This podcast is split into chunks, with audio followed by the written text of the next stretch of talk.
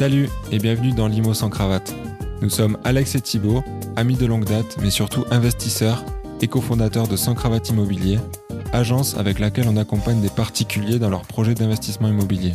Dans Limo sans cravate, on invite les meilleurs experts, investisseurs et entrepreneurs de l'immobilier qui nous partagent leur expérience, leurs connaissances et leur vision du marché. D'ailleurs, on a créé ce podcast pour vous inspirer et vous aider à démarrer, que vous soyez investisseur aguerri ou que vous souhaitiez vous lancer. Alors détendez-vous et préparez-vous à écouter l'épisode du jour. C'est parti. Salut à tous et bienvenue dans ce nouvel épisode de Limo sans cravate. Euh, on est toujours dans les bureaux de Club Immobilier et cette fois-ci, euh, on a invité euh, Tania qui est, à, qui est à côté de moi. Salut Tania. Salut. Euh, Tania qui a, vous le verrez peut-être dans ce podcast, un parcours, euh, je trouve, assez inspirant. Euh, alors, elle fait pas mal de choses. On va essayer de, de quand même rester autour de l'immobilier dans, cet épisode. Euh, mais voilà, elle a, pas mal de choses à dire sur l'immobilier, que ce soit la courte durée, la sous-loc et, tout ça. Donc, on va, pouvoir voir tout ça ensemble. Est-ce que tu peux te présenter, Tania, dans un premier temps pour les gens qui ne te connaissent pas encore? Oui, alors je m'appelle Tania, j'ai 33 ans, j'investis à titre personnel et j'ai euh, également euh, trois entreprises à l'heure actuelle. Très bref, comme présentation. Je m'étale rarement parce que si je commence à m'étaler, c'est un petit peu compliqué et c'est vrai qu'on perd, on peut vite euh, perdre le fil. Mais c'est vrai que voilà, aujourd'hui, je me définis comme euh, une investisseuse à titre particulier, parce que je ne l'ai pas encore fait à titre, euh, on va dire, euh, professionnel. Et j'ai trois entreprises, dont une entreprise de sous-location. Mais voilà, moi, la sous-location immobilière, je l'assimile à de l'entrepreneuriat avant de l'assimiler à l'immobilier. Ok, Carrément. ok, ouais, bon, de toute façon, il y a souvent le parallèle qui est fait, euh, immobilier entrepreneuriat, on en parle souvent dans, dans le podcast aussi. Euh, Est-ce que tu peux nous, nous expliquer un peu euh, Comment t'es tombé dans le bain de ouais, de l'investissement Comment t'es tombé là-dedans immobilier? Euh, la première fois que j'avais acheté, c'est avec mon ex-mari. On a acheté au prix, euh, au-dessus du prix du marché. Et c'était un peu une bouse. Mais on était trop contents. Et euh, on s'est séparés quelques années plus tard. Et c'est là où la galère a commencé. On a fait une moins-value. Euh, la vente a pris plus d'un an. Et, et c'est là où je me suis rendu compte que ça craint quand même. Et surtout quand on a divorcé, ben moi je me suis retrouvée sans rien parce que bon, c'est moi qui suis partie. Mais vers voilà, j'avais 28 ans et je me suis retrouvée sans patrimoine, sans boulot, sans maison. euh, j'avais j'avais rien quoi. J'avais juste ma, ma, voiture. Et euh, quand j'ai mis toutes mes affaires dedans, je suis partie sur Paris pour aller euh, chercher du taf. J'ai dormi chez des potes. Je me suis dit quand même ça, ça craint d'être de se retrouver sans, sans rien en fait à cet âge-là, pas de patrimoine ni financier ni immobilier, absolument rien. Et ça m'a fait un peu ça m'a fait un peu réagir et c'est là où je me suis dit il faudrait, faudrait quand même que je fasse quelque chose. Donc c'est là où j'ai commencé à me focus sur ma carrière et sur moi. J'ai retrouvé un travail en environ un mois et demi et euh, j'avais surtout rencontré une autre personne qui, euh, qui investissait dans l'immobilier, qui m'a un peu, euh, un peu fait tomber dans la marmite. Au début, je me suis foutu de sa gueule parce que bah, il me montrait des vidéos YouTube. Et je me suis dit non mais qu'est-ce qu'il raconte avec ces gourous là les, les mecs qui font genre ils sont rentiers, c'est n'importe quoi. Enfin bref, je me foutais de sa gueule et, et je le croyais pas. Et ensuite, il a fait un premier investissement. C'était une coloc et ça crachait quand même pas mal d'argent. et il m'a montré quand même, parce que je suis quand même curieuse, je suis pas non plus quelqu'un qui reste sur les, premiers, euh, sur les premières impressions. Il m'a montré les calculs. Il m'a fait un papier, stylo, il m'a montré. Je me suis dit non attends, il te reste tout ça une fois que t'as tout payé? Il me dit oui oui. Et euh, je lui dis non mais c'est pas possible, euh, il y, a- un loup quoi. Et non non, il y avait pas de loup, c'était un, super investissement rentable qu'il avait fait. Et je lui dis non mais attends, je vais faire pareil. et donc du coup, il m'a donné la formation que lui il avait. Et, euh, et j'ai fait la formation et dès que, dès que j'ai pu, j'ai commencé à acheter. Ok, C'était quelle année? 2020, Ok. ouais, donc euh, plutôt récemment, entre guillemets. Donc, c'est ça. enfin, en tout cas, tu as, commencé à investir euh, après, on va dire, le- l'Eldorado, euh, entre grands guillemets, où, euh, où les taux étaient hyper bas. et, 2001, euh, de- 2020, ça allait encore. euh, ouais, Oui. c'était encore bas, mais je veux dire, tu Ouais. avais déjà des normes euh, plus, plus, plus contraignantes. Arrivé en 2021. J'ai d'usage de dire que je suis arrivée à la fin de la fête du slip. Ouais. Euh, après, ça a commencé à se, à, se, à se restreindre ce 1er janvier euh, 2022, Ouais, les oui. nouvelles règles HCSF. Voilà, moi je suis arrivée en 2020, mais bon, j'avais acheté l'intégralité de mes biens. euh, je passais tout juste, en fait, j'en ai acheté 5. Le dernier, c'était en février 2022. T'as as acheté quoi? C'est pas indiscret des, des immeubles directement ou- Non, non, non, parce que euh, moi, j'avais pas d'accompagnement. J'avais juste squatté la formation de, de mon copain à l'époque et en plus, lui, il était pas là pour m'aider. Donc, euh, Enfin, il n'était pas pour m'aider. Il, euh, il faisait. ses- On était très chacun de son côté, en fait. Donc, euh, en plus, lui, il était souvent absent. Je suppose que peut-être la première expérience que tu as eue, tu as voulu peut-être aussi plus faire de ton côté. Oui, c'est ça. Ouais. Bah, quand on est marqué par un divorce, on n'a pas envie tout de suite de, de s'engager avec quelqu'un. Surtout, ouais, on était juste en couple, on était con- concubinage. Donc, euh, voilà, c'était hors de question de toute façon qu'on fasse euh, quelque chose ensemble pour l'instant. C'était trop tôt, quoi. Ça faisait quoi Un an et demi euh, Mhm. qu'on était ensemble? C'était trop tôt. Donc, ouais, effectivement, j'ai commencé par des appartes parce que, euh, bah, voilà, quand on est euh, débutant, euh, quand on est tout juste formé. euh, euh, qu'on a pris la formation de quelqu'un et qu'on qu'on- qu'on n'a pas été marketé euh, avec un discours qui a résonné en nous, bah voilà, on se lance euh, et puis on, on fait, on fait un peu ce qu'on peut. Donc j'ai acheté trois appartes, une maison et un petit immeuble. Ok. Ok. Mais Très après, j'essaye d'optimiser à l'intérieur de ces biens, c'est-à-dire que la maison, par exemple, c'est une maison mitoyenne, j'ai divisé en deux. Le, le petit immeuble, voilà, c'est trois appartes. euh, Ouais, t'as trouvé euh, des sources d'optimisation, quoi. voilà, et ensuite j'ai une coloc, et puis les autres, c'est de la location courte durée ou euh, ce Yes. genre de truc, quoi. Ok, mais de toute façon, je pense qu'il n'y a pas de bonne ou de mauvaise stratégie, entre guillemets, après. euh, non, il n'y a que des, sta- des stratégies qui nous conviennent. Ouais, c'est ça. Exactement. Exactement. Et je pense que voilà, c'est pas forcément une connerie de- d'acheter un appart euh, si, la- si le, le- le- le tout est cohérent, quoi. C'est jamais une connerie. euh, Il y a beaucoup de, de biais de ce genre. Il y, a- il y a cette peur en fait qui traîne chez, chez les gens. Ils se disent ah bah je vais acheter un appart, euh, mais j'ai peur de me planter et puis euh, j'aurai plus jamais ma chance en fait. Et Ouais, moi ça. j'appelle ça. le biais de la chance unique, c'est-à-dire les gens ils vont faire un truc et après ils vont croire qu'ils vont être pieds et poings liés et qu'ils pourront plus jamais rien faire. Et ça c'est quelque chose qui les qui les, qui les tétanise beaucoup et ça les empêche de faire quoi que ce soit en fait. Et du coup, ils achètent ni un immeuble parce que c'est Oui. trop gros, ni un appartement parce que c'est trop petit. Et en fait, ils savent pas quoi faire. Alors moi, je leur dis, mais fais un truc et puis de toute façon, tu vas pouvoir rebondir sur tes pattes. Enfin, Bien sûr. si si tu as acheté euh, en respectant les bonnes pratiques, peut-être que tu as une plus-value latente, peut-être que euh, la plus-value euh, latente ne va pas tarder. Donc ça veut dire que tu vas peut-être pouvoir revendre avec une plus-value euh, d'ici euh, deux, euh, deux ans. Deux ans, c'est assez court. Ouais. Ouais, carrément. Euh, L'essentiel, c'est de passer à l'action, quoi. Oui, c'est ça. Sans, euh, sans trop se planter, quoi. Non, on évite, mais même si tu te plantes, c'est pas grave. Oui, ça aura fait de l'expérience. Oui, c'est ça. Et puis bon, euh, je veux dire, c'est comment tu veux apprendre si tu te plantes pas avec l'erreur que tu devais faire. Enfin, dans le sens où moi, je suis intimement persuadée que si tu te plantes quelque part, c'est que quelque part, je veux pas être fataliste, hein, mais c'est que tu avais besoin de te planter parce qu'il y a un truc que tu comprenais fondamentalement pas. On avait beau te l'expliquer avec des formations, des trucs, tu, ça ne rentrait pas. Même moi, j'étais formée, mais les trucs, j'étais euh, j'étais nulle. Et euh, sans me planter, j'aurais pas pu progresser en fait. Ouais, non, mais c'est sûr. Je pense que que ce soit dans l'IMO ou dans l'entrepreneuriat, tu as besoin parfois de, de faire ouais, des erreurs pour, pour apprendre, quoi, carrément. Tu vois, vu que le thème, c'est un petit peu euh, l'investissement et les femmes, j'ai l'impression que cette peur, elle est plus présente chez les femmes que chez les hommes. C'est une impression que j'ai aussi. Euh, C'est peut-être pas qu'une impression. Peut-être pas qu'une impression. on a tous la même impression. non, ouais, j'ai l'impression que. Alors, de manière générale, hein, bien sûr, j'ai pas envie de faire de généralité, mais Oui. euh, j'ai l'impression que, que les femmes se posent beaucoup plus de questions à ce niveau-là. Oui, c'est vrai. Ouais. C'est très masculin de faire un truc et de réfléchir après. Ouais. C'est pas une mauvaise chose, hein, euh, pour le coup, dans ce genre de. de De de- situation, d'action, ouais. ouais. dans ce genre de situation, c'est plutôt positif. Et c'est pour ça que les hommes ont davantage tendance à investir, ont des profils plus risqués dans l'investissement. Euh, et voilà, on connaît tous le binôme risque-rendement. Euh, plus tu prends des risques, plus tu as de chances Yes. et de te planter et d'avoir des bouts euh, multiples. C'est vrai que du coup, les femmes ont des profils souvent beaucoup plus euh, défensifs et parfois ne passent pas du tout à l'action bah, parce qu'elles sont euh, se posent énormément de questions sur l'amont. quoi. Ouais, c'est ça. Et ça. justement, toi, comment tu t'es senti par rapport à ça lors de ton premier investissement?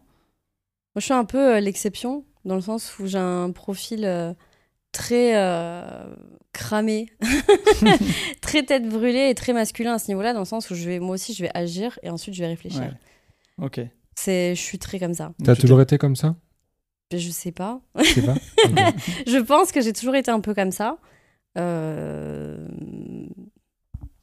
Je, je- pas de recul. J'avoue que je me suis. Ça fait pas très longtemps que je m'observe, pas très longtemps que je me connais.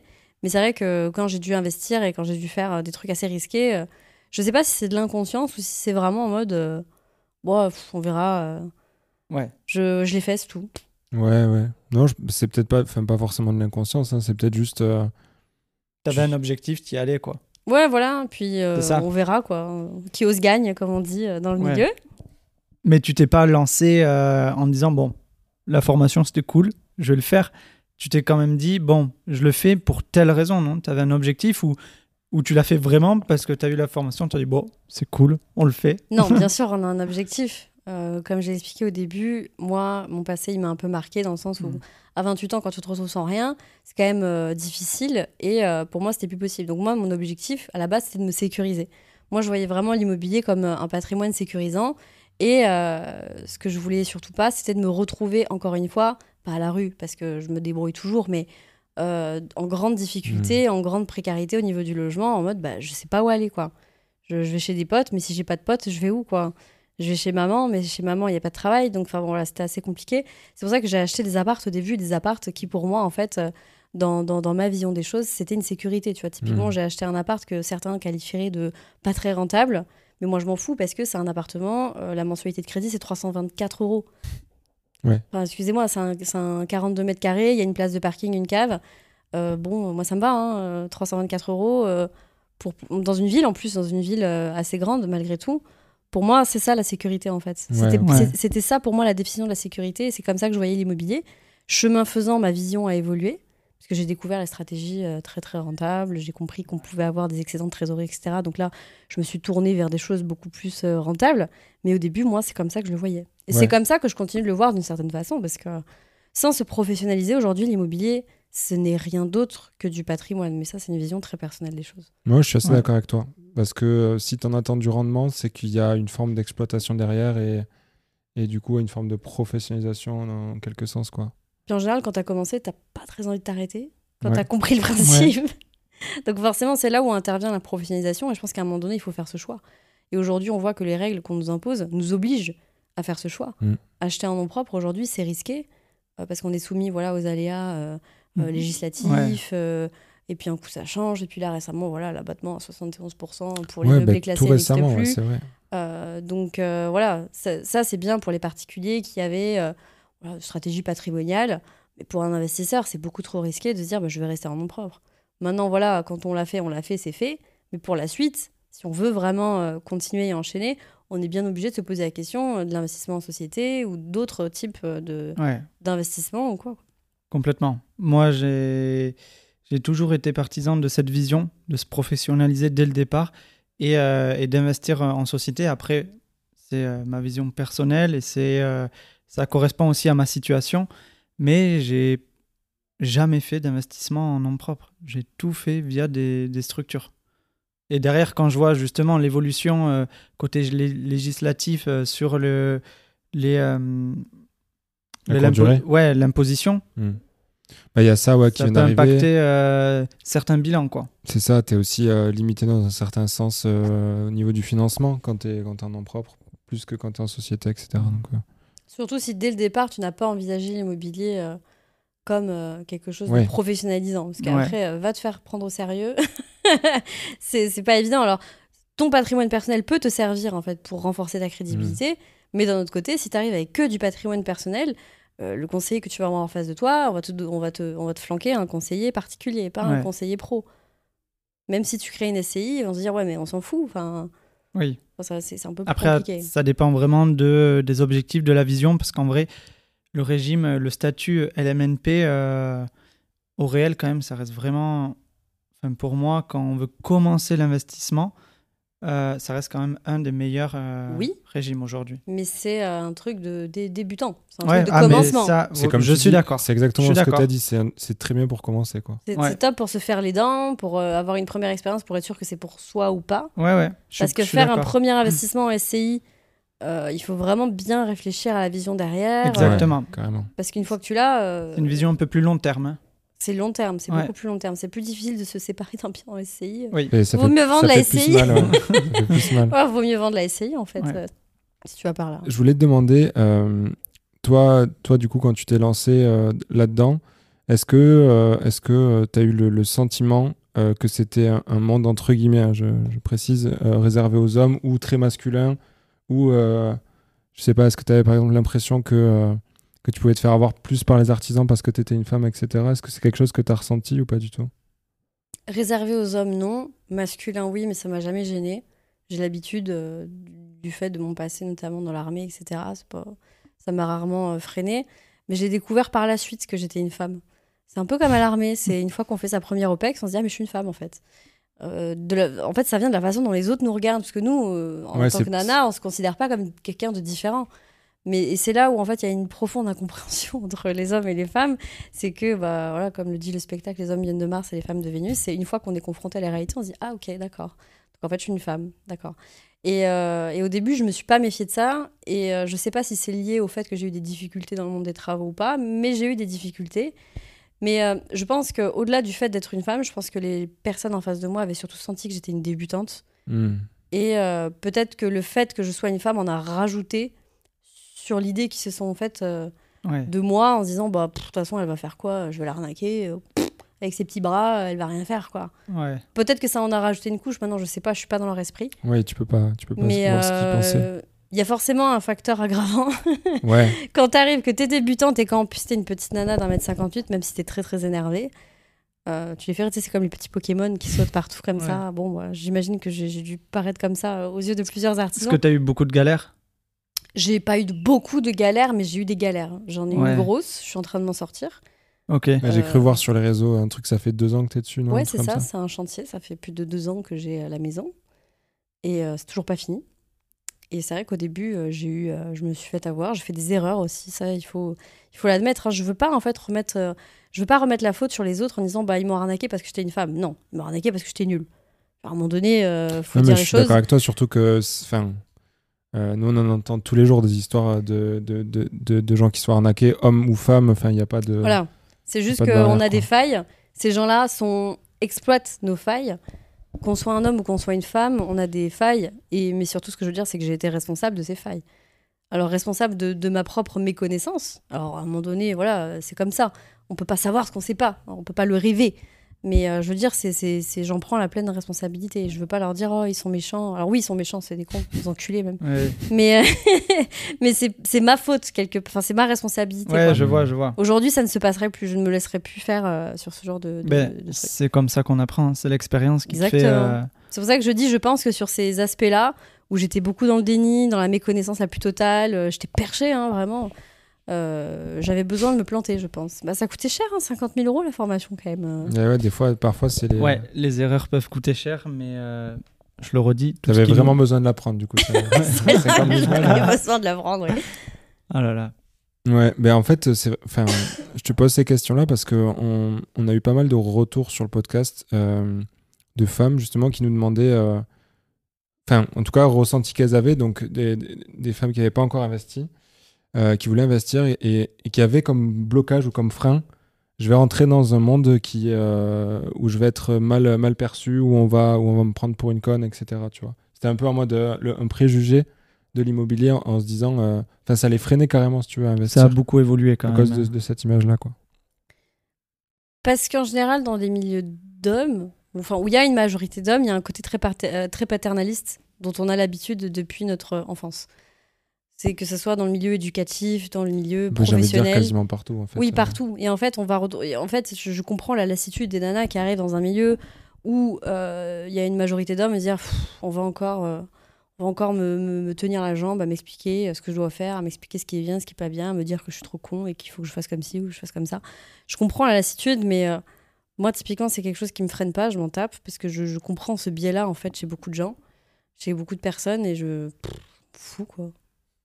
Ouais, tu peux, ça te passe au-dessus, quoi. bah, non seulement ça me passe au-dessus, puis à un moment donné, il faut rester euh, objectif et euh, pragmatique en se disant bah, c'est normal, je vais débuter dans un truc, je n'ai pas la science infuse. Mais au fur et à mesure, je vais apprendre, je vais moi-même me faire, me faire mes propres idées, mes, mes propres opinions, et je vais être en mesure d'argumenter mes propres idées et mes propres opinions. Et, euh, et à partir de là, on nous embête de moins en moins bizarrement. Ouais, c'est sûr. Forcément, plus t'en sais. Bah, c'est normal, mais euh, je pense que voilà, elles, elles en ont peut-être un peu marre et elles, ont, elles anticipent en fait ce côté très paternaliste euh, qu'il y a dans le milieu et c'est vrai que c'est chiant. C'est peut-être ça, ouais, effectivement, qui les, qui les freine. Ouais. Après, comme tu disais, Alex, c'est quand même en train de changer. Oui. Euh, même, Même- de manière générale, il y a beaucoup plus de, de femmes qui s'intéressent à l'investissement et c'est tant mieux. Euh, j'ai l'impression même que les femmes, euh, quand il y a quelque chose qui se passe euh, un peu mal, enfin, que- quand il y a quelque chose qui, euh, qui déconne, elles sont plus à même de. euh, elles savent où aller euh, Plus- le plus de chercher. sang-froid, peut-être. Plus, plus hargneuses. Ah ouais? Ouais, je, je- non, c'est, j'ai l'impression. Avec je les, sais pas. avec les, les femmes avec qui j'ai pu euh, faire des, des projets ou avec qui je. euh, Mais peut-être t'as, les femmes que je côtoie. t'as peut-être le biais du survivant. Hmm. Dans le sens- Alors là, là, tu m'as perdu. Non, mais dans le sens où forcément, les femmes qui vont être à tes côtés et qui vont euh, aller sur des projets de plus grosse envergure, c'est les survivantes. C'est pas les personnes qui se sont faites bouffer bien avant de te rencontrer. Ouais, oui, d'accord. Tu ouais. vois ce que je veux dire? Donc, Ouais, faire ouais, attention ok. au biais, oui, au biais c'est du vrai. survivant. Bien sûr. T'as plein raison. de gens euh, qui sont même pas arrivés à ce niveau-là, euh, C'est vrai. qui ont fait une visite, elles se sont fait prendre de haut par un agent immobilier et ça les a découragés dès le début. Ouais, mais carrément, mais c'est, je ça. pense ouais. que je pense qu'il y en a beaucoup qui sont dans ce cas-là. Enfin, en tout cas, des, voilà, je, je dis ça des retours qu'on a qu'on a eu du podcast, quoi. Euh, bon voilà, peut-être que peut-être qu'on aura d'autres euh, d'autres euh, sujets à, traiter à ce niveau-là. En tout cas, pour moi, les choses sont en train de changer. Ça se voit rien que sur le podcast. Hein. Alors, c'est pas encore la parité parfaite, mais je crois qu'on a 60-40 hommes-femmes. Donc, ça prouve bien que, c'est pas un truc réservé aux hommes et qu'il y a que les, hommes que ça intéresse. Mais après, comment dire, le tri va se faire sur d'autres critères. Dans le sens où plus tu montes en termes de volume de patrimoine, et moins tu auras de femmes, ça c'est une réalité. Il n'y a pas besoin, euh, voilà, de... Enfin, faut pas aller chercher très loin. Tu vas dans l'INSEE, tu vas dans, dans les chiffres officiels, parce que dans les chefs d'entreprise, etc., on continue à avoir une majorité d'hommes, on continue à avoir une majorité d'hommes dans les plus gros patrimoines, etc. Et euh, les chiffres sont clairs, c'est-à-dire que tu as une majorité d'hommes bailleurs, et euh, quand il y a des femmes, on compte les femmes qui sont bailleurs en binôme avec leur mari. Donc c'est vraiment, on Ouais, reste une minorité. Tu vois ce que je veux dire? C'est Ouais. plus tu vas monter en chiffre d'affaires et plus, euh, plus, euh, enfin moins il y aura de, de, de diversité à ce niveau-là. Mais tu penses que ça vient d'où? C'est que euh, les femmes, elles, elles se désintéressent un peu euh, à l'immobilier? Ou enfin à l'investissement de manière générale, à l'entrepreneuriat, ou c'est vraiment des, des blocages potentiellement? Bon, là, on fait une généralité, mais Je pense pas qu'elle se désintéresse. Je pense que l'angle avec lequel est traité actuellement le sujet immobilier n'est pas en adéquation avec ce que elle, elle recherche. Un exemple tout bête que je te donnais, c'est que moi, l'investissement immobilier au début, je l'ai vu comme une sécurité. Ouais, parce que je me suis retrouvée un jour dans la merde. Et je pense qu'il y a beaucoup de femmes qui veulent, euh, qui, qui ne retrouvent pas assez en fait cet argument de la sécurité dans euh, le marketing général autour de Mhm. l'immobilier où c'est très testostéroné quoi. On va te parler de cash flow, on va te parler de gros patrimoine, les pubs là, c'est des mecs avec des chemises ouvertes, des Ouais, montres et clair, des putain. bagnoles et des meufs. Qu'est-ce qu'une meuf Elle en a à secouer de ça Non, en fait. clair. Elle, elle veut la sécurité pour sa famille, elle veut, euh, elle veut sécuriser ses gosses, elle veut sécuriser ses revenus, elle veut pas se retrouver à la rue, elle veut, c'est ça qu'elle veut en fait. Et ça, on le retrouve pas assez. Forcément, elles se reconnaissent pas. Donc forcément, il y a une inadéquation entre ce qui est présenté et ce qu'elles recherchent. Ça, c'est la première chose. Hmm. Et ensuite, euh, faut pas oublier que euh, on reste dans une société qui est malgré tout, qui reste d'une certaine façon inégalitaire. Euh, tu prends le congé mat, par exemple, congé paternité, il fait pitié. Excusez-moi, on, on- on met aujourd'hui la charge euh, de l'éducation des enfants sur les femmes, on continue de le faire. Quand quelqu'un a un enfant, bah, c'est madame qui va souvent sacrifier ou mettre en pause sa carrière. Donc euh, forcément, elle peut pas aller investir parce qu'elle doit s'occuper de l'enfant. Bah oui, puis qui c'est qui s'occupe de la maison? Enfin, les stats aussi sur la charge mentale, ça c'est une réalité, ça continue de peser sur les femmes. Donc en fait, si tu bouffes son temps de cerveau disponible euh, pour d'autres trucs, tu peux pas lui laisser du temps de cerveau disponible pour l'investissement immobilier. Il t'en faut quand même du temps de cerveau pour l'investissement immobilier. Ouais, un peu. ouais. Donc c'est- en fait, c'est plus un problème de société générale, enfin Oui. générale quoi finalement. Pour moi, le problème, il est sociétal. C'est pas juste que les femmes s'en foutent fondamentalement parce que c'est écrit dans leur, euh, dans leur gène. euh. c'est juste que bah, c'est, c'est, c'est, voilà, il y a une inadéquation Ouais. de, de, de, de- de marketing et de, et de, comment dire, de moyens quoi. Ouais, ouais, je pense que euh, c'est un bon point que tu soulèves. Euh, surtout que, comme tu dis, c'est peut-être euh, que les objectifs et les, et les attentes des, des deux sont pas les mêmes. Comme tu disais, euh, une femme va chercher plutôt la sécurité euh, pour euh, sécuriser ses, ses gosses, son futur, etc. Puis avoir une grosse bagnole et, euh, et une grosse montre. pff. Enfin, je, c'est, c'est, c'est, c'est très genré hein, ce que je dis, bien sûr. Ça oui, peut- parce que Je sais que je vais pas me faire que des potes, mais c'est la réalité. Enfin, je veux dire, à un moment donné, le marketing, il est genré. Quand tu fais des pubs, euh, des ads avec des mecs avec des belles bagnoles, euh, ils sont bien foutus, ils ont les tablettes de chocolat, ils ont la blonde euh, à côté, ça parle à qui ça Ça parle pas aux meufs. Ouais, c'est Ça sûr. Ouais. foutre. Ça parle, c'est le personnage, il est masculin. Forcément, elle va pas se reconnaître là-dedans. Donc je pense qu'il manque en fait ce discours-là et ce, ce marketing-là de l'immobilier patrimonial, sécurisé pour sa famille.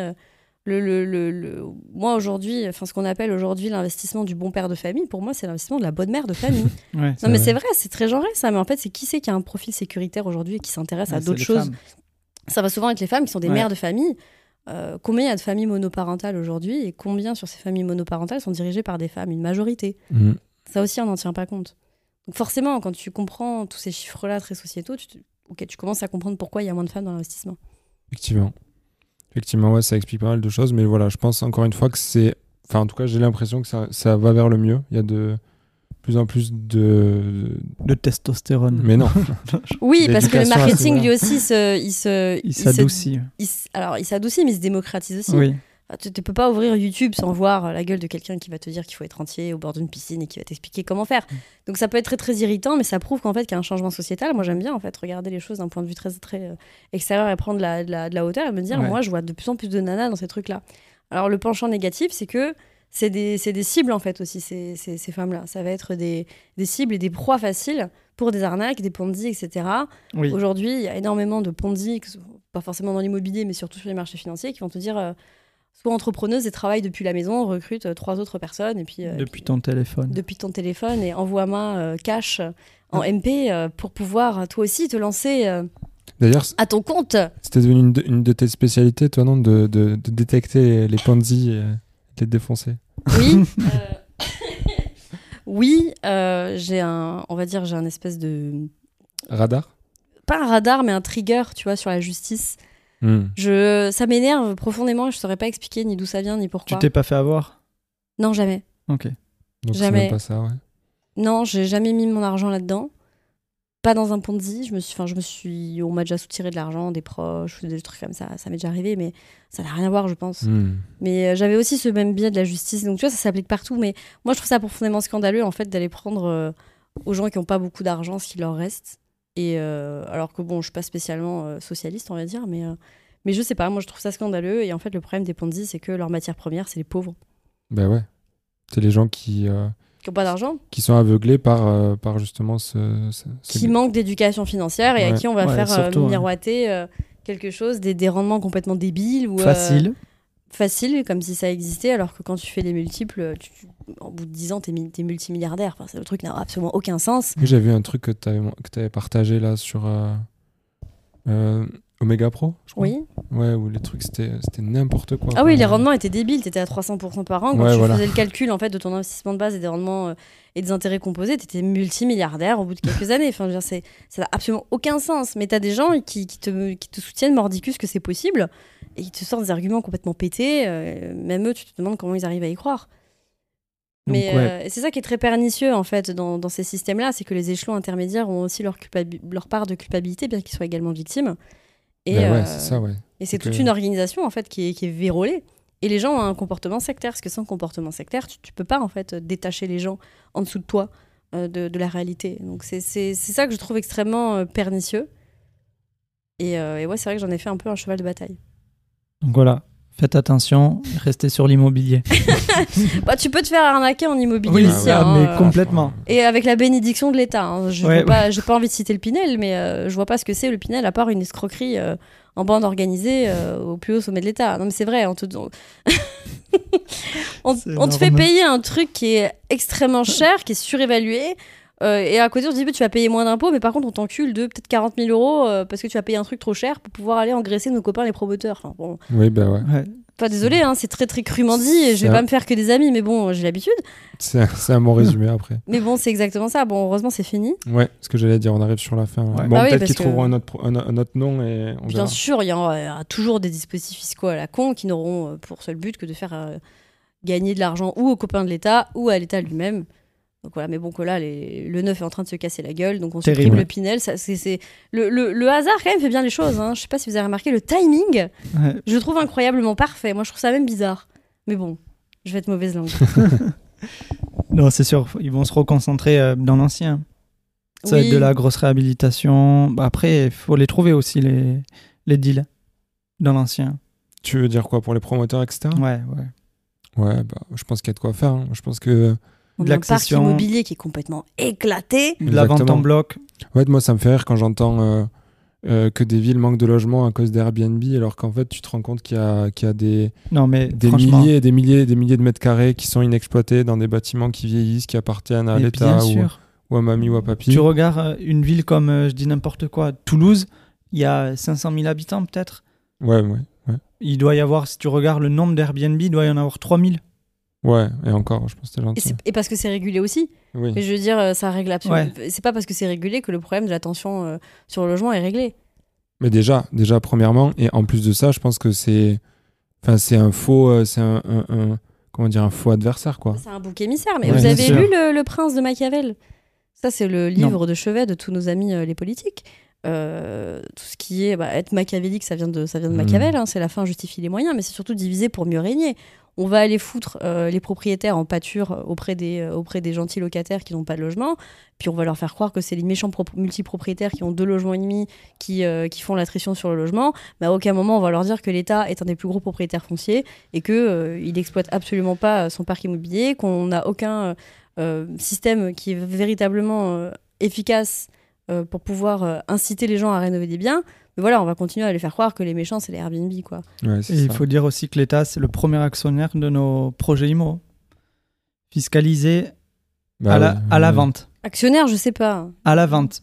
Ah bah, ils bouffent à tous les étages. Bénéficiaire, ouais, bénéficiaire. Oui, Il y, a- il y a la vente quand on achète le bien également, Bah, les sur les, euh. les frais, euh, les frais d'acte, les loyers, la taxe foncière, La TVA. la TVA. Non, Ah, mais, mais ils se oui, gavent partout. C'est-à-dire, eux, nous, on n'a pas touché un euro, qui se sont déjà gavés. Clairement. Je crois que l'immobilier, c'est l'un des, en France, l'un des, euh, des domaines les plus euh, taxés. Bah ouais, Absolument. c'est sûr. Bah là, il y a une baisse de, des transactions. Oui, ah ben, Ah, les, les caisses de l'État, euh, ça sèche. si bien qu'on demande aux stations essence de vente à perte. Mais bon, ça, c'est un Ouais. autre sujet encore. Mais bon, ça, c'est un exemple parmi tant d'autres des Ouais. absurdités qu'on peut avoir. Mais c'est clair que l'immobilier, on se fait, on se fait matraquer dessus. Avant même qu'on ait commencé à toucher un euro, l'État s'est s'est gavé un milliard de fois. On va repartir euh, sur... euh, on va se reconcentrer sur toi. Ah mince Oui. Euh, du coup, pour reprendre un peu ton parcours. Donc, tu, as, tu nous as dit que tu avais euh, acheté 5 biens, c'est ça? Donc, seul. Tout. Oui. Oui. Euh, comment tu t'es. euh, Comment tu t'es débrouillé justement par rapport à l'organisation, à ton planning? Parce que 5 investissements sur la courte période, euh, enfin parce que tu les as enchaînés, ça demande une organisation monstre. euh, parce que si, euh, si tu avais un job à côté et tout ça, enfin, J'avais un job à côté. ouais, voilà, ça peut être vraiment compliqué à tout gérer. Comment tu as. Surtout que il me semble que tu as investi un peu partout en France.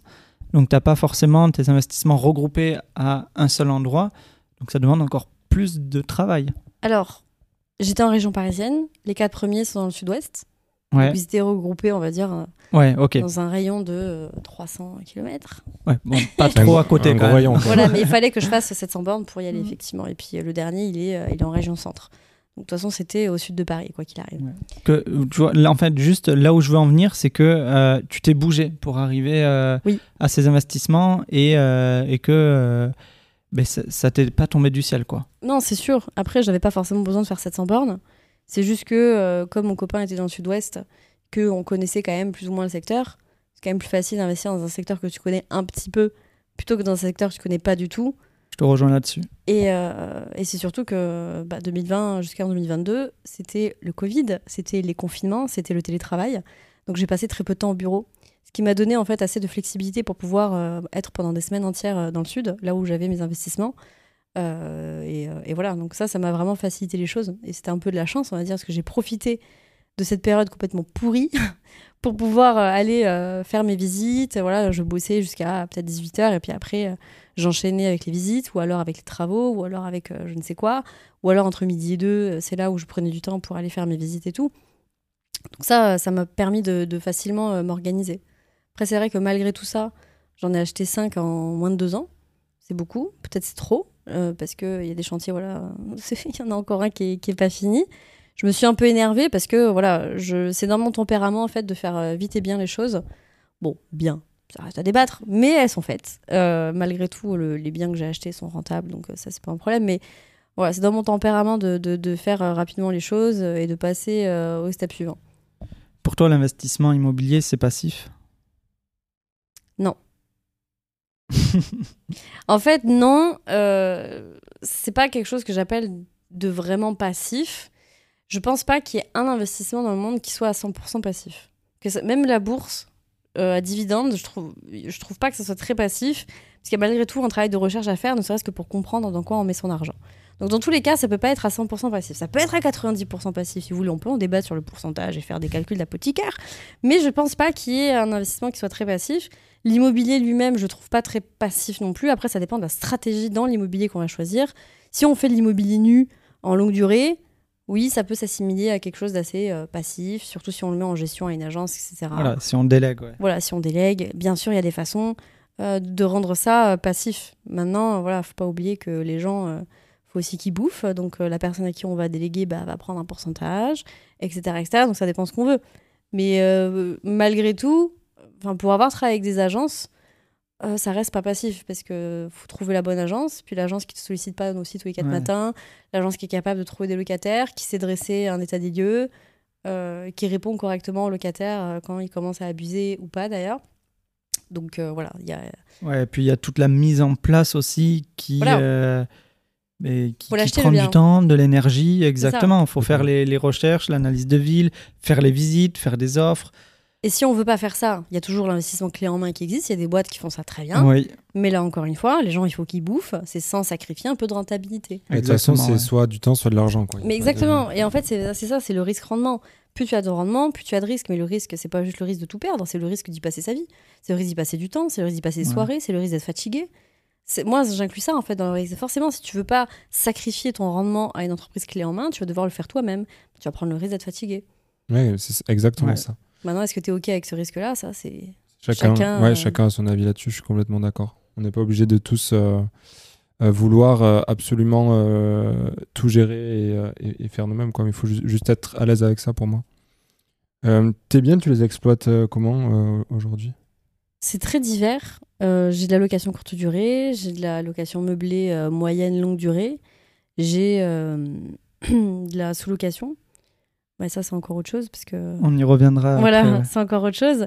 Et euh, là, je m'apprête à finaliser un bien qui va être en nu euh, longue durée. Ok, ouais, donc Donc, t'as euh, t'as diversifié Ouais, aussi. c'est très sur- très divers. Mais parce que c'est du nom propre aussi. Et moi, dès le début, je le voyais comme ça, en mode bon, bah, c'est ma sécurité, Ouais. c'est mon petit parachute, c'est mon petit matelas. Euh, Aujourd'hui, je vois les choses différemment, mais voilà, quand j'ai commencé, c'était comme ça. Donc j'ai j'ai fait un petit peu tout, Ouais, t'as diversifié quoi. c'est ça. Trop Très cool. Et on peut peut-être justement en- en venir à la, sous-location. J'allais y, y Euh, c'est un sujet qu'on n'a même pas encore abordé dans le podcast. Je pense qu'il y a même pas mal d'auditeurs qui, qui savent peut-être pas ce que c'est ou, ou juste. euh, Enfin, Ouais, si tu peux recontextualiser, qu'est-ce que la sous-location? La sous-location, euh, à titre professionnel, parce que la, ti- Ouais. la sous-location à titre particulier euh, est par principe interdite par la loi.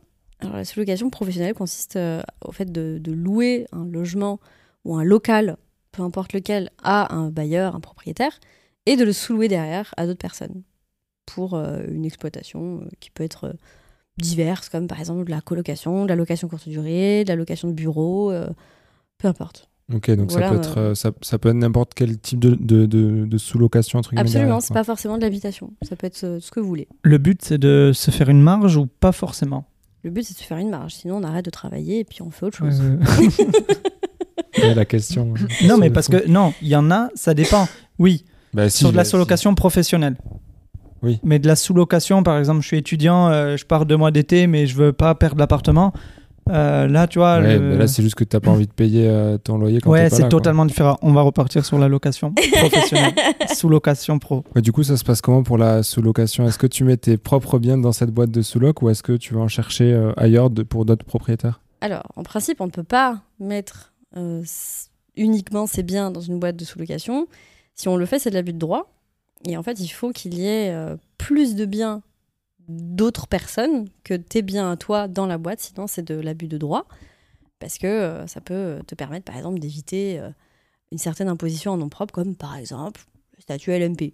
D'accord, ouais. Donc, ouais, c'est- ils voient ça, euh, l'administration fiscale voit ouais. ça On peut comme. voir ça comme euh, une façon d'esquiver l'impôt. Ils Ouais, peuvent te dire, bah non, c'est de l'abus de droit. Maintenant, si tu as un bien, que tu le mets dans ta société de sous-location, mais qu'à côté, tu en as une dizaine d'autres qui sont à d'autres personnes qui n'ont rien à voir avec la société, ça ne, ça ne pose pas de problème. Ok. Et du coup, dans la, dans la tienne, euh, t'as as, combien de biens aujourd'hui en, en sous-location? Aujourd'hui, on a 5 biens en gestion. Ok. Et euh, ça va être, par exemple, des immeubles que j'ai pris en entier, donc euh, À l'intérieur, il va y avoir par exemple voilà, quatre appartes. euh, Ok. Voilà. Et euh, Je suppose que souvent tu les. Enfin, vas-y, pardon. Vas-y, Thibaut, Je t'en prie. Dire que souvent tu les exploites en court durée, je suppose, pour euh, maximiser justement cette. Oui, euh, oui, parce que euh, sachant que moi, c'est un contexte un petit peu particulier dans l'entreprise où je suis, parce que c'est une reprise. D'accord. C'est-à-dire que c'est pas moi qui ai créé la boîte, c'est une reprise d'entreprise. Je suis repreneur. D'accord. Ok. Je savais même pas. Et comment tu l'as sourcé le deal? C'est la boîte de mes associés. Et euh, ils avaient euh, besoin de, de quelqu'un qui, euh, qui était un petit peu plus chevronné sur la partie location courte Mhm. durée. Et je me suis proposé parce que c'était un projet que j'avais, Ouais. que je voulais pas faire maintenant, parce que voilà, flemme, autre chose à faire, etc. Et puis finalement, ils sont venus. voilà, j'ai entendu parler de cette boîte. Et ils se sont dit, bah, on en a marre, on va peut-être la fermer. Je dis, bah non, la fermez pas, c'est dommage, il y a déjà des actifs à l'intérieur, je me propose de la reprendre. Ils ont dit, bah ok. Ok. En fait, ça a l'air d'être un terme un peu générique, euh, sous location. Mais en, en fait, globalement, euh, des, par exemple, du coworking, euh, les espaces de coworking, c'est de la sous-location en soi. Euh, oui, Enfin, en tout cas, pour ceux qui. Enfin, la plupart louent des espaces grands et les redécoupent et tu vois. Ça peut être de la sous-location, mais je pense que le. En fait, si tu veux, ce qui est intéressant avec la sous-location, c'est qu'il n'y a pas de texte de loi qui régit l'activité de sous-loueur pro. Comme par exemple, il y a un texte de loi qui régit l'activité d'agent immobilier, Ouais. comme la loi Hoguet par exemple, ça n'existe pas pour le sous-locataire pro. Et en fait, le sous-loueur pro, il va. euh, c'est une activité d'équilibriste en fait, qui va évoluer euh, en respectant les textes de loi connexes. Donc en fait, tu fais un peu. euh, c'est un peu le Far West. Ouais, il y a un peu. Un peu- En fait, tant que tu marches pas sur les plates-bandes d'une autre, euh, d'un autre texte de loi, tu, tu vas faire un peu ce que tu veux. Tu vas exploiter les vides, en fait, euh, qui existent. Donc, euh, rien ne t'empêche de faire euh, du, du coworking euh, en utilisant le modèle de la sous-location, sachant qu'il n'y a pas de modèle de sous-location. Tu fais ce que tu veux. Même si moi, je vois ça plutôt comme un membership, hein, le, le, le, le côté euh, coworking. Ouais. Parce que la sous-location, ça veut dire quoi? Ça veut dire que tu fais des beaux. Enfin, pour moi, ça me paraît un peu délicat. Mais rien ne m'empêche, par exemple, de dire bah, je te loue ton immeuble et je fais de la sous-location et à l'intérieur, je fais par exemple mon business de, de coworking. Je permets à des gens de venir louer une heure, deux heures, mais, mais c'est- tu, tu vas pas faire un bail civil. Ouais, Quelqu'un ouais, qui non, va venir louer euh, ton bien pendant deux heures pour Ouais, tourner son podcast. C'est pas, c'est Yes. pas, c'est pas tout à fait le C'est même. pas euh, exactement Ouais. le même business model, mais rien ne t'empêche de, de louer tout un, un grand local pour dire bah, je vais faire de la sous-location de bureau. Rapidement les amis, avant de reprendre l'épisode, on essaie de partager un maximum de valeur avec ce podcast et comme vous le savez, il est 100% gratuit. Si ce podcast vous a été utile, aidez-nous à le faire grandir pour qu'il puisse aussi aider un maximum de personnes. Et la meilleure façon pour le faire, c'est de vous abonner au podcast, de laisser un avis et de le partager autour de vous. Ça prend quelques secondes et c'est super important pour son développement. Merci à vous, je vous laisse pour la suite de l'épisode. Pour euh, de la sous-location professionnelle à usage d'habitation, quelle structure euh, juridique on, on peut utiliser? La même que pour une euh, sous-location professionnelle à l'usage de bureau.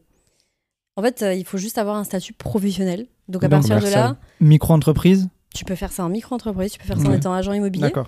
Tu peux faire ça en faisant une SAS, une SARL. Ouais, euh, après les structures classiques, mais euh, je voulais savoir si en micro-entreprise, parce que quand on veut tester le projet, quand on veut Oui. se lancer, mais voilà, ça représente très, très peu de frais par rapport à euh, une structure plus importante, Plus lourde. comme la, Tu ouais, peux. plus lourde comme la SAS. Donc, ok. Tu peux Ça, pour tester ton, ton business model, par exemple, si tu as une idée. L'inconvénient, bien sûr, c'est que pour moi, c'est pas pérenne dans la mesure où euh, tu peux pas déduire les charges. Ouais. mais complètement. Et quand tu fais de la LCD, par exemple, tu as quand même des charges. Et justement, quelles sont ces charges en tant que euh, sous-loueur euh, professionnel? Parce que du coup, on n'a pas de crédit, vu qu'on n'achète pas les biens. On n'a pas de taxe foncière non plus. On n'a pas de charge de copro. Ou. euh, Bon, c'est compris le dans le loyer. propriétaire nous les répercute. Ouais, voilà. Mais c'est ça, je voulais voir avec toi, décortiquer un peu quelles sont, sur euh, une opération de type de sous-location, quelles peuvent être les charges et les revenus générés. euh, C'est inhérent à chaque sous-activité en fait. C'est ce que je disais tout à l'heure, c'est que le sous-locataire il va aller euh, louvoyer en fait entre les différentes activités. Et s'il fait de la, de la location courte durée, il aura les charges de la location courte durée. Ouais, bien sûr. S'il fait de la location d'habitation, il aura les charges de la location d'habitation. S'il fait, euh, je sais pas moi, de la, de la- de la location de bureau, il aura les charges de la location de bureau. Ouais, ouais. Donc euh, par exemple, s'il fait de la location courte durée, que bah, c'est lui qui achète les consommables, bah, il aura les charges de consommables. Ouais, consommable, tout ce qui est euh, huile d'olive, papier toilette, euh, Sel, sel, poivre. le café, euh, le bidule, voilà. le chose. le, euh, le thé. euh, Et, euh, et le sous-locataire, par rapport à une conciergerie, par exemple, si on fait la- le parallèle avec une conciergerie, il a une, une responsabilité qui est illimitée. Parce que c'est lui qui a le bail. Et en Mm. plus, on a un bail dérogatoire. Ouais. Donc, euh, c'est beaucoup plus flexible. Ah, donc, c'est-à-dire que là, à l'intérieur du bail dérogatoire, même en plus. euh, Ça peut durer 15 jours, non? Un, bail dérogatoire? Ouais. Ça peut durer 15 jours, oui.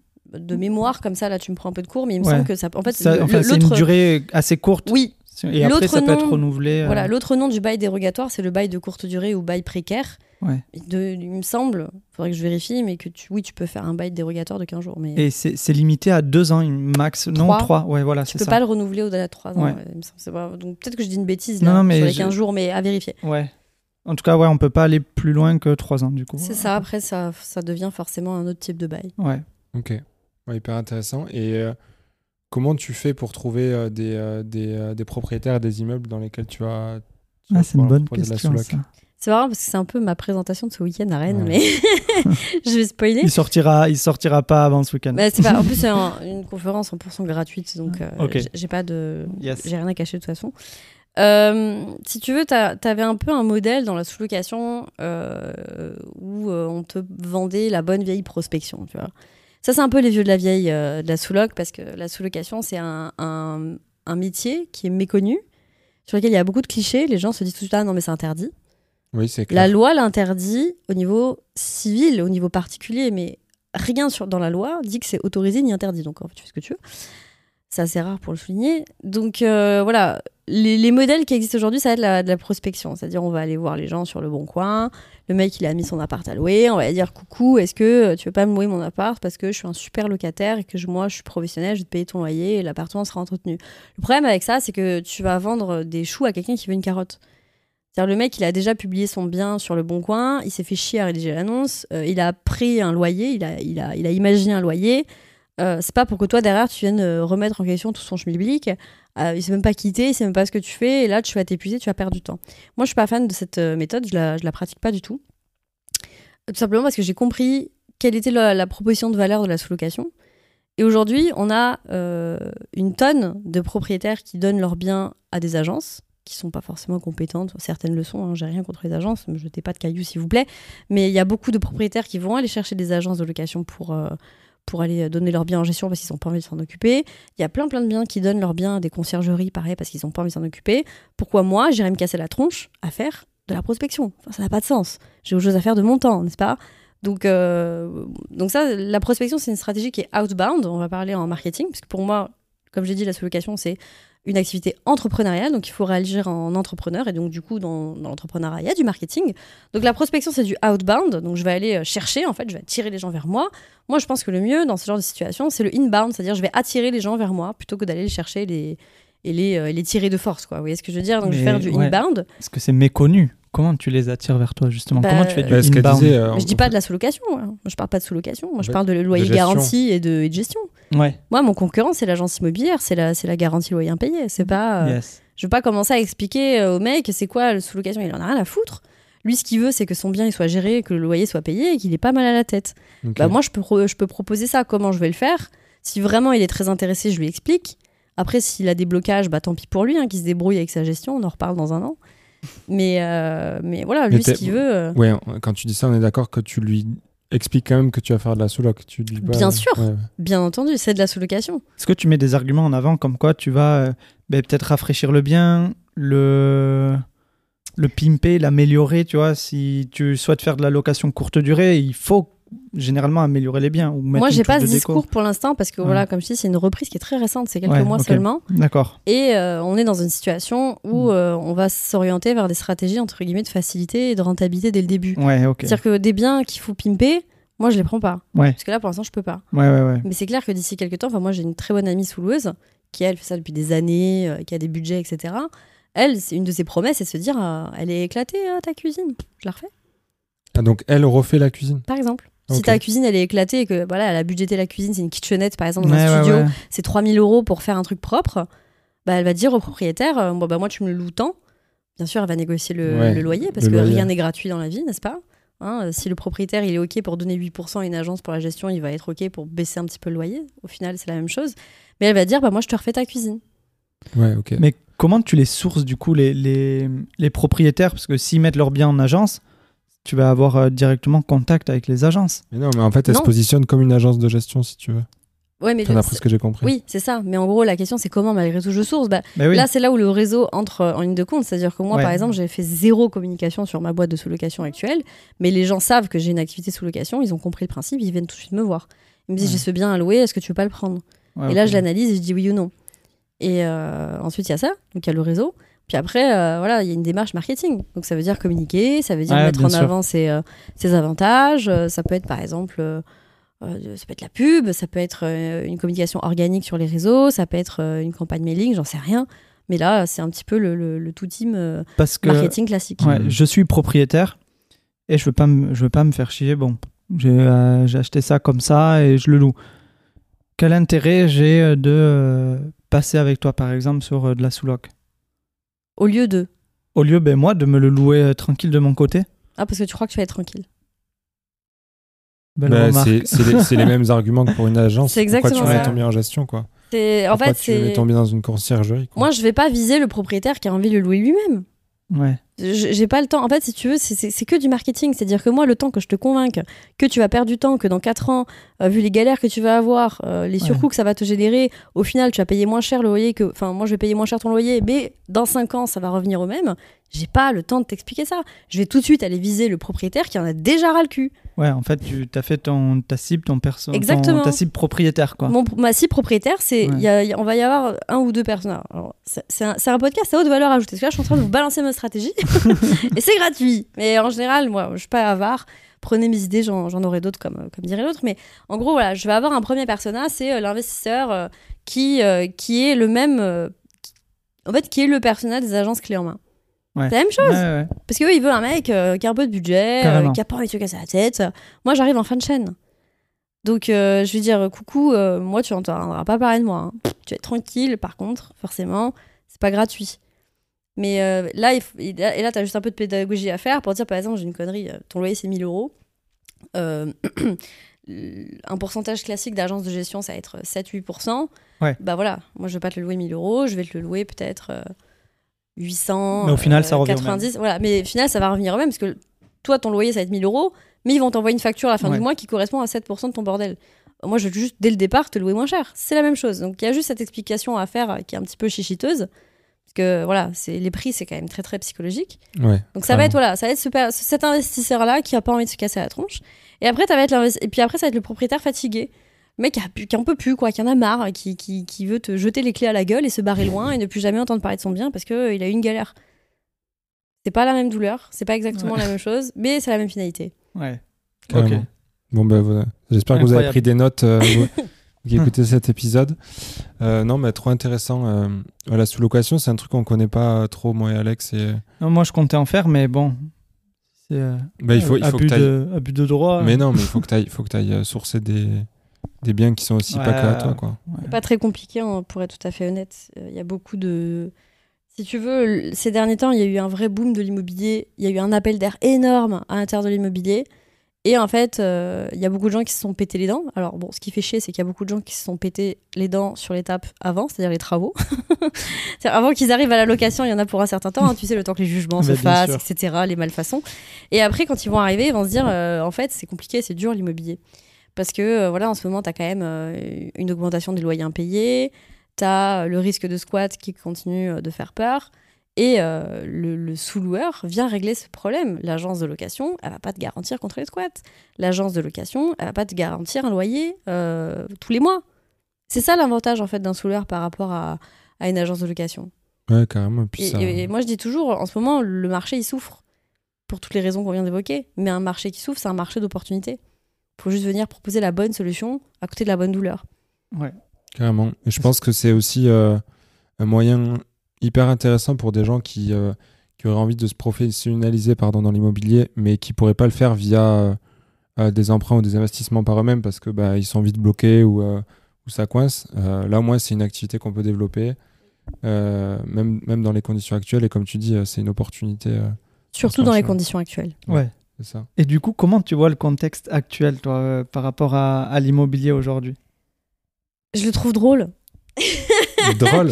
Je le trouve extrêmement drôle parce que les gens ont. Enfin, la mémoire collective est quand même extrêmement limitée. Ouais, mais ça, je suis d'accord avec Parce que toi. quand tu prends du recul et que vraiment tu, tu regardes les taux, par exemple, des années 60, on se faisait démonter la gueule au niveau des taux. Et en fait, euh, c'était normal que l'argent coûtait de l'argent. T'as même pas besoin de remonter si loin. Franchement, en 2010, euh, il y avait des taux à peu près comme aujourd'hui. Et si tu remontes encore avant 2008, c'était encore plus haut qu'aujourd'hui. Et pourtant, il y a toujours eu des investisseurs. Oui, mais même avant. Enfin, je veux dire, quand tu regardes, par contre, dans les années 70, on était à plus de 10%, les gars.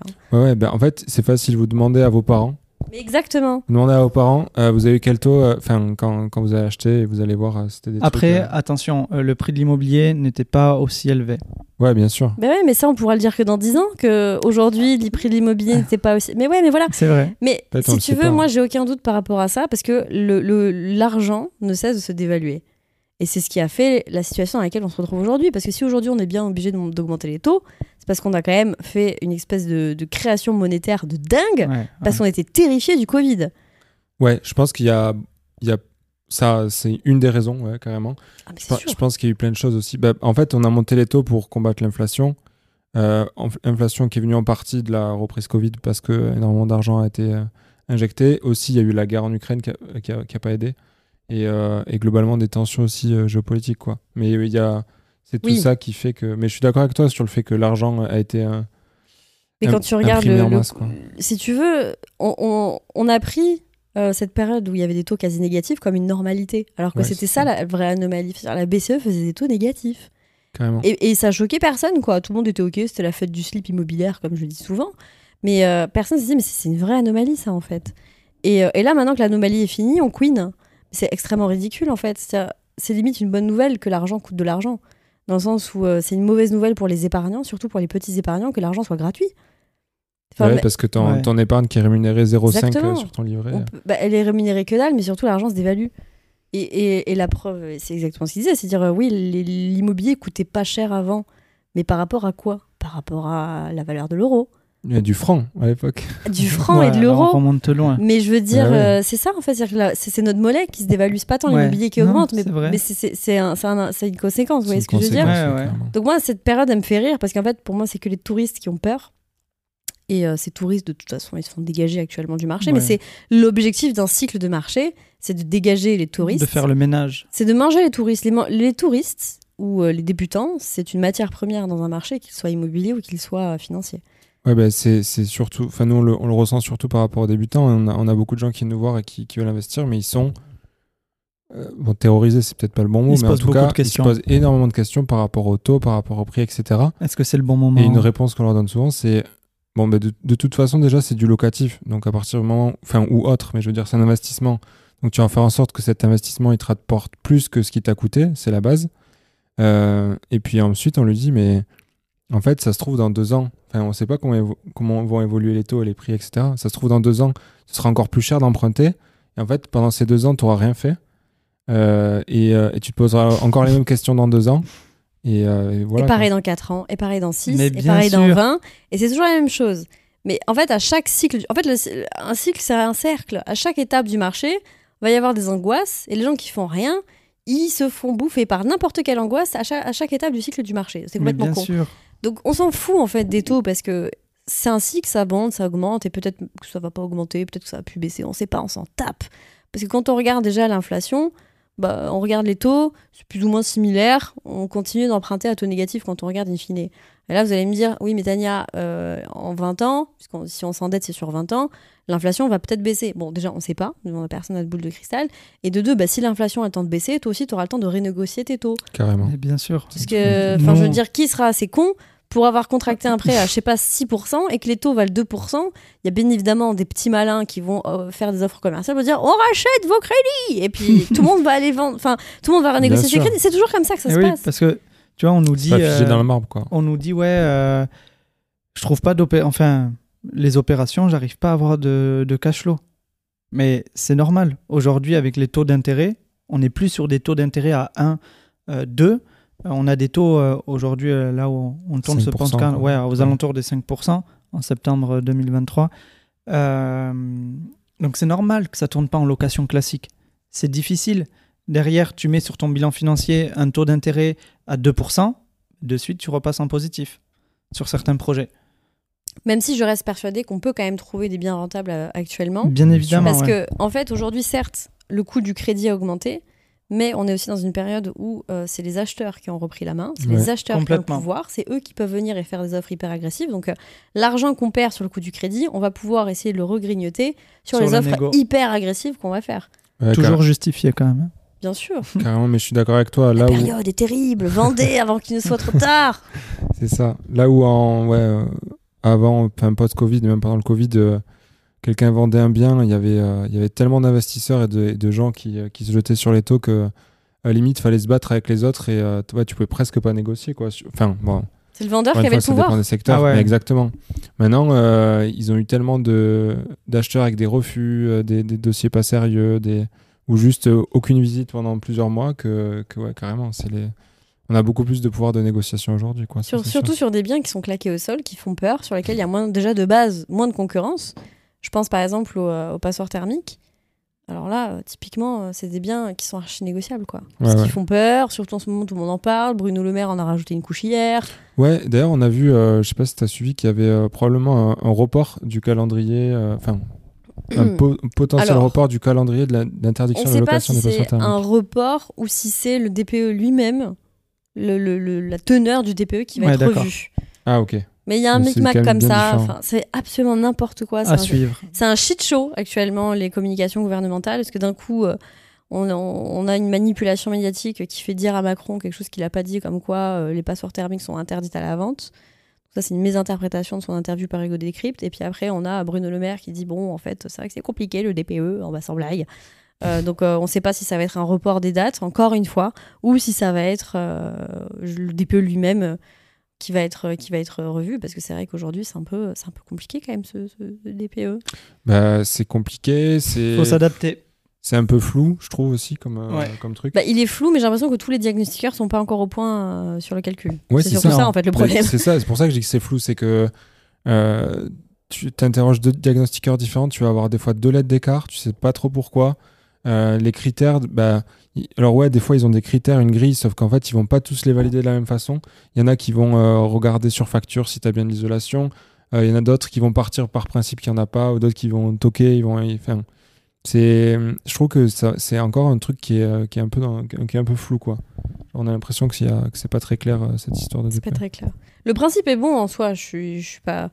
C'est pas une mauvaise idée. C'est vrai que le logement c'est un, un gros poste euh, de, de consommation euh, d'énergie, etc. Ben non, je pense même ouais, que c'est c'est plutôt une bonne chose. euh, c'est plutôt une bonne chose pour euh, pour les locataires euh, de manière générale oui, et pour les propriétaires aussi. je Pour tout suis, le monde en fait. Pour euh, sociétalement, c'est un projet qui, qui est intéressant. Et, me- et même de, euh, de commencer à se réintéresser à l'ancien, à rénover le parc locatif ancien et abandonner progressivement le neuf, je trouve, je trouve que c'est plutôt une bonne idée, étant donné qu'il y a Oui. déjà plein de bâtiments qui sont pas occupés. Puis on n'oublie pas de mentionner euh, zéro artificialisation nette. Projet qui arrive, euh, qui dit que bah, en fait, le neuf sur, sur des sols euh, Il paraît, ouais. Ah bah, il paraît plus qu'il paraît même. Donc ça c'est quelque chose qui arrive à grands pas. Donc moi je pense que vraiment la rénovation a de beaux jours devant elle. Quand on voit à quel point euh, les mesures incitatives sont claquées au sol, ma prime rénov, personne n'y comprend rien. Les rénovations de l'ANA, c'est imbitable et parfois même c'est insuffisant parce que les rénovations RGE coûtent plus cher. Donc ça efface en fait l'intérêt des mesures incitatives et des aides. C'est juste le bordel et en fait on n'a pas du tout les moyens de nos ambitions. C'est un bon résumé de, de la situation c'est exactement ça. En tout cas, ouais, c'est cool d'avoir euh, d'avoir ta vision un peu un peu du marché aujourd'hui. Donc, euh, bah, globalement, toi, tu es plutôt euh, optimiste, quoi. Enfin, en fait, tu dis euh, Rien de nouveau sous le soleil. rien de nouveau, ouais. Business- bah, chaque période a, euh, a ses problèmes. Le, le problème de la période pré- précédente, c'était les effets de bulle. Les prix avaient explosé. Ouais. Oh, les prix sont trop chers, il faut attendre. Maintenant que les prix baissent et que, oh non, les taux sont élevés, il faut attendre. Puis la prochaine, ça va être quoi? Oh, c'est la stagflation, on a des prix élevés et des taux élevés. Qu'est-ce que... Oh non, il faut attendre. C'est toujours comme ça, en fait.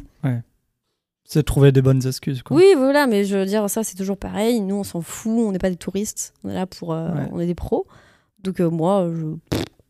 Je vois pas de difficulté particulière. C'est une difficulté qui est Faut différente simplement du cycle précédent. s'adapter. C'est ça, il faut s'adapter. C'est une difficulté qui est différente du cycle précédent, qui est différente du cycle suivant. Et une difficulté, même, enfin, on pourrait voir ça, et moi je vois ça comme une opportunité. Finançable, mais oui. Ouais, voilà. c'est ça. Exactement. Mais c'est la difficulté de la période actuelle, c'est être finançable dans un contexte de taux élevé, dans un contexte d'explosion de la rénovation, dans un contexte de restrictions monétaires, etc. etc. D'où le fait de se professionnaliser encore une fois. Exactement. Et de faire de la thune. Ouais, et faire de la Surtout. thune, ouais. Surtout, Surtout. ouais. Surtout faire de la thune.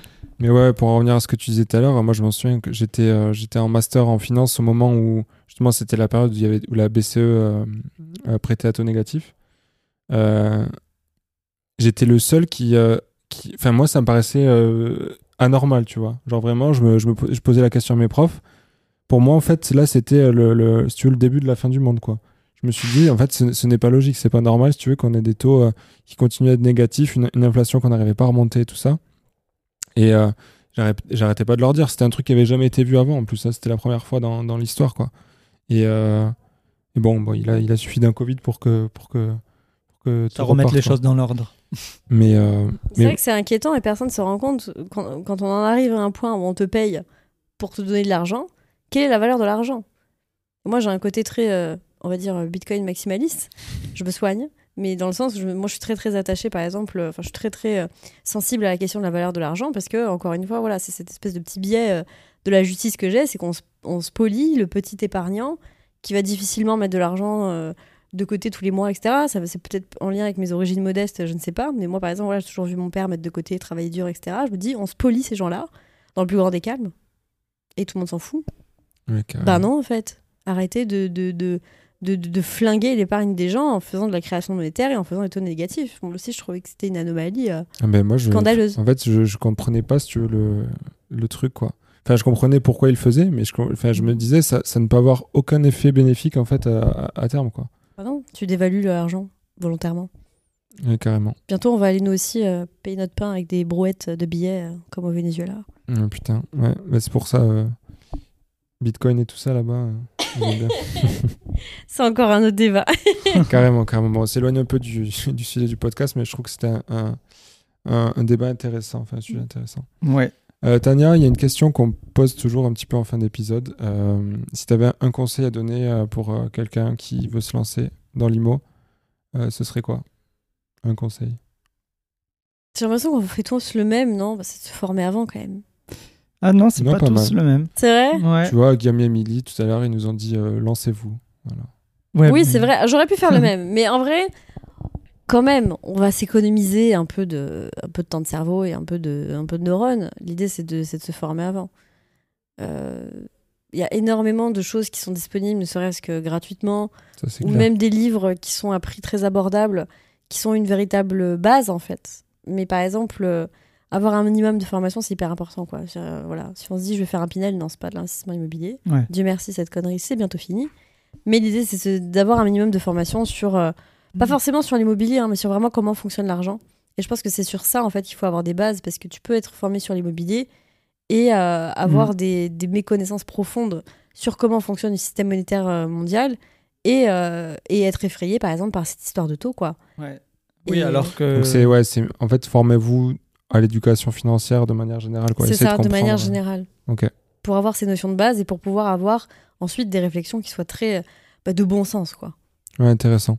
Et de toute façon, même si je trouve que c'est aussi important de se former en IMO pour avoir les bases, en fait, à- au bout d'un moment, c'est impossible de tout voir sur une formation parce que l'IMO, c'est que des surprises. Quoi. Oui, c'est impossible. C'est un Kinder Surprise, un bien immobilier. Exactement. Donc, euh, donc euh, comme tu dis, je pense que c'est bien d'avoir des bases et après, voilà, se lancer. t'as l'immobilier, et t'as pas un immobilier, t'as des immobiliers. L'immobilier commercial, c'est pas l'immobilier euh, location courte durée, c'est pas la sous-location, c'est pas l'immobilier euh, euh, location nue, c'est pas l'immobilier dans clair. des maisons, Ouais, c'est pas la bien colocation, c'est pas. Enfin voilà, il y a, il y a tout un tas de marchés immobiliers d'ailleurs, il y en a pas qu'un. C'est pour ça que quand on me dit oui, le marché immobilier va mal, je suis oui, mais quel marché immobilier De quoi on parle en fait? Ouais, mais quel secteur Quel euh, vois, secteur, euh. Si tu prends par exemple les maisons individuelles en location nue longue durée, bah, tout va parfaitement très très bien, ça je, je peux vous l'assurer. J'ai publié une annonce euh, avant-hier, j'ai eu euh, 60 messages en 24 heures. Il n'y a aucun problème. Ouais, mais ça, c'est sûr. De toute façon, sur Bon la location. pour euh, la tri des. L'enfer. Ah ouais, c'est clair, le, le tri des, des locataires. Ouais.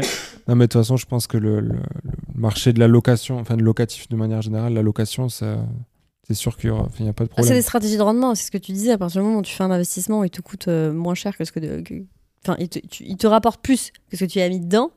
Normalement, ça va bien. Après, voilà. Faut bien noter la différence entre rendement et rentabilité. Ouais. Il n'y a que quand tu envisages la sortie du projet et que tu fais le, pro- le calcul dans son intégralité, c'est-à-dire jusqu'à la revente, que tu peux dire oui, c'est un bon investissement. Carrément, En attendant, carrément. Mais c'est un truc, c'est un discours qu'on a énormément, nous, euh, Euh, surtout Étienne, notre troisième associé qu'on a eu sur euh, l'épisode 13, je crois, où on parlait justement du TRI, euh, de calculer, euh, de calculer euh, vos rentabilités avec un TRI et pas faire un, un- un vieux ratio de rendement euh, loyer sur. euh, Taux de rendement interne pour euh, exactement, taux de rendement interne. Ouais, je vous, ai, je vous invite à aller écouter l'épisode avec, avec Étienne. Euh, mais euh, ouais, carrément, carrément d'accord. Voilà. Trop Donc, bien. euh, se former sur les bases de la finance. Yes. Très Ben, bon merci conseil. beaucoup. Merci beaucoup, Tania. Euh, Merci à vous. si on veut te suivre sur les réseaux ou euh, échanger avec toi, euh, où est-ce qu'on te suit? Sur euh, mes réseaux sociaux où je m'appelle en général La veille de ma réussite, euh, qui est un jeu de mots avec mon ancien métier.